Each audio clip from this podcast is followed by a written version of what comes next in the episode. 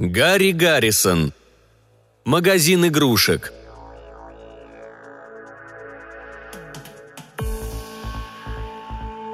Поскольку в толпе почти не было взрослых, а рост полковника Бифа Хаунтона превышал 6 футов, он отчетливо видел каждую деталь демонстрируемой игрушки. Ребятишки и большинство родителей смотрели на прилавок, широко открыв рты. И только Биф Хаутон был слишком искушенным человеком, чтобы испытывать благоговейный восторг. Единственное, почему он остался в магазине, было желание узнать, как устроена игрушка и что заставляет ее взлетать. «Все это подробно разъясняется в инструкции», — сказал продавец, высоко поднимая ярко раскрашенную брошюру, раскрытую на четырехцветной диаграмме.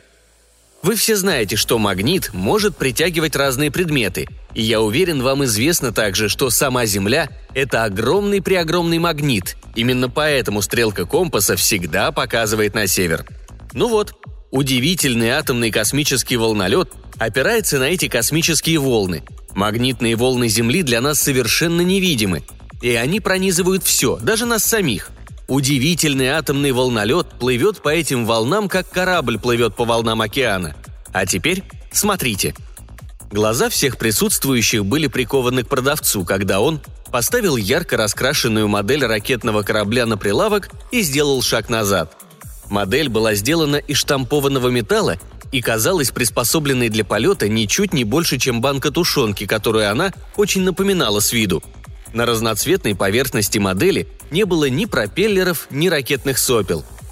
Она покоилась на трех резиновых колесах, и из задней части ракеты выходил двойной изолированный провод. Этот белый провод был протянут через всю черную поверхность прилавка и заканчивался в маленьком пульте управления, который продавец держал в руке – Сигнальная лампочка, регулятор напряжения и кнопка включения – вот и все, что находилось на контрольной панели пульта.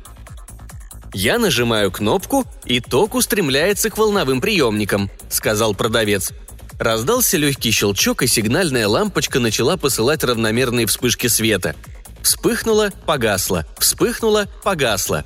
Затем продавец стал медленно поворачивать регулятор напряжения – с волновым генератором необходимо обращаться очень осторожно, поскольку здесь мы имеем дело с космическими силами.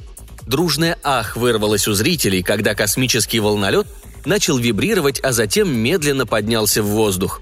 Продавец отступил назад, вглубь магазина, и игрушка начала подниматься выше и выше, мягко покачиваясь на невидимых волнах магнитных сил, поддерживающих ее – Затем напряжение было снято, и модель медленно опустилась на прилавок.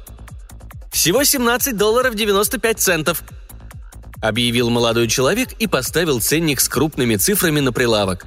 «Всего 17,95 за полный комплект атомного чуда, включая пульт управления волнолетом, батарею и брошюру с инструкцией и описанием», как только указатель цены появился на прилавке, зрители сразу начали расходиться, и ребятишки, толкая друг друга, кинулись к действующим моделям электропоездов. Последние слова продавца были заглушены говором расходящихся зрителей, и он погрузился в угрюмое молчание. Он поставил пульт управления на прилавок, зевнул и сел на край стола. Полковник Хаутен один остался стоять у прилавка после того, как толпа зрителей разошлась. «Не могли бы вы объяснить мне, как действует эта штука?» – спросил полковник, наклонившись вперед. Продавец просиял и взял одну из игрушек. «Вот, посмотрите сюда, сэр». Он снял верхнюю часть модели. «Вот видите, на каждом ее конце расположены космические волновые витки». Он указал карандашом на необычной формы пластиковые стержни диаметром около дюйма, на которые было намотано, очевидно, как попало, несколько витков медной проволоки – если не считать этих стержней с обмоткой, модель внутри оказалась совершенно пустой. Обмотки были соединены между собой, провода тянулись к пульту управления и исчезали в его днище. Биф Хаутон иронически посмотрел на модель и перевел затем взгляд на лицо продавца, который, очевидно, совершенно игнорировал этот знак недоверия. «Внутри пульта управления находится батарея», продолжал молодой человек, снимая крышку с пульта и показывая обычную батарейку от карманного фонаря – Ток идет от батареи через включающее устройство и сигнальную лампочку к волновому генератору. «Вы хотите сказать», — прервал его Биф, что ток от этой копеечной батарейки проходит через вот этот дешевый реостат и попадает в бессмысленную обмотку внутри модели, и что это не может дать абсолютно никакого эффекта. А теперь, честно скажите мне, что на самом деле заставляет ее подниматься в воздух?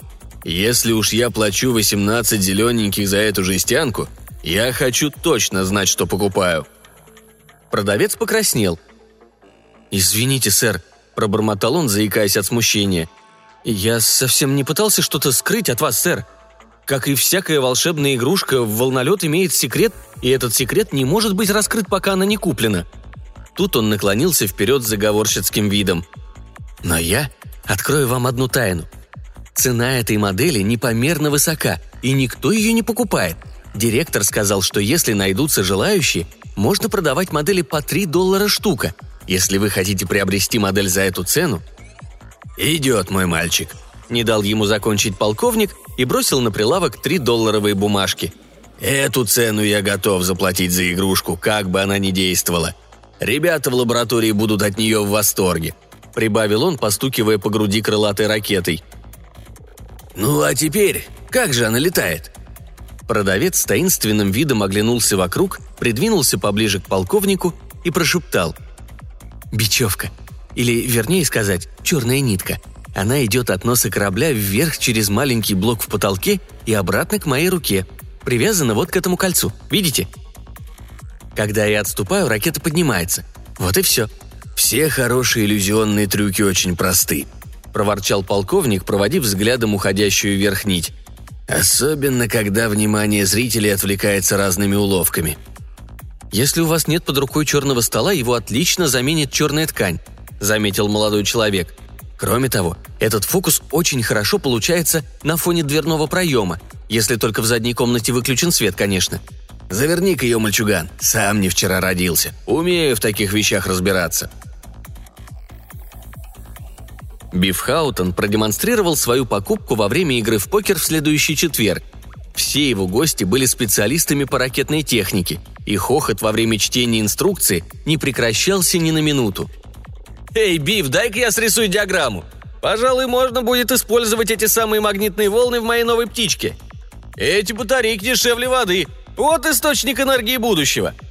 Один только Тедди Кейпер заподозрил неладное, когда начался полет ракеты – он сам был фокусником-любителем и сразу разгадал трюк. Однако он молчал из чувства профессиональной солидарности и только иронически улыбался, когда присутствующие замолкали один за другим. Полковник умел показывать фокус, и он превосходно подавал полет. Ему почти удалось убедить зрителей в действительном существовании космического волнолета еще до окончания демонстрации. Когда модель приземлилась и он выключил ток, зрители сгрудились вокруг стола. «Нитка!» – воскликнул один из инженеров с явным чувством облегчения, и все рассмеялись. «А жаль», – сказал главный физик проекта. «Я надеялся, что некоторое количество космических волн поможет нам. Ну-ка, дайте мне попробовать». «Первым Тедди Кейпер», – объявил Биф. «Он понял, в чем дело, еще когда все вы следили за сигнальной лампочкой, только не подал виду». Кейпер надел кольцо с черной ниткой на указательный палец и начал медленно отходить назад. «Сначала нужно включить питание», — напомнил Биф. «Я знаю», — улыбнулся Кейпер. «Но это входит в иллюзионный трюк. Все эти уловки и игра. Сначала я попробую этот фокус просто так. Посмотрю, как можно поднимать и опускать модель. А затем проделаю фокус со всеми атрибутами». Он начал отводить руку назад мягким и гибким профессиональным движением, почти незаметным для окружающих. Модель поднялась на несколько дюймов от стола, затем рухнула вниз – «Нитка лопнула», — сказал Кейпер. «Ты, наверное, дернул ее вместо того, чтобы тянуть плавно», — сказал Биф, связывая оборванные концы нитки. «Вот, посмотри, я покажу тебе, как это делается». Но когда Биф попробовал поднять модель, нитка снова не выдержала, что вызвало новый взрыв веселья и заставило полковника покраснеть. Кто-то напомнил об игре в покер. Это было единственное упоминание о покере в тот вечер, потому что очень скоро они обнаружили, что нитка выдерживает вес модели только в том случае, когда ток включен, и 2,5 вольта проходят через шутовскую обмотку. При выключенном питании модель была слишком тяжелой, нитка неизменно обрывалась. «Я все-таки думаю, что это сумасшедшая идея», — сказал молодой человек. За эту неделю мы сбились с ног, демонстрируя игрушечные космические корабли каждому мальчишке в радиусе тысячи миль. Кроме того, продавать их по 3 доллара штука, когда изготовление каждой модели обошлось по крайней мере в сотню. Но ведь ты все-таки сумел продать десяток моделей людям, представляющим для нас интерес? Спросил пожилой мужчина. Пожалуй, мне удалось продать их нескольким офицерам ВВС и одному полковнику ракетных войск. Затем я спихнул одну служащему бюро стандартов. К счастью, он не узнал меня. Потом двум профессорам из университета, которых вы мне показали – так что теперь эта проблема находится в их руках, а не в наших. Нам теперь остается только сидеть и ждать результатов. Каких результатов? Когда мы стучались в двери научных институтов, настаивая на демонстрации эффекта, ученые не проявили никакого интереса. Мы запатентовали эти витки и можем доказать кому угодно, что когда обмотка находится под током, вес предмета в непосредственной близости от этих витков становится меньше – но лишь на очень незначительную долю меньше. И мы не знаем, чем это вызвано. Никто не проявляет ни малейшего интереса к этому вопросу, ведь речь идет о небольшом уменьшении в весе неуклюжей модели, явно недостаточным, чтобы поднять в воздух генератор тока.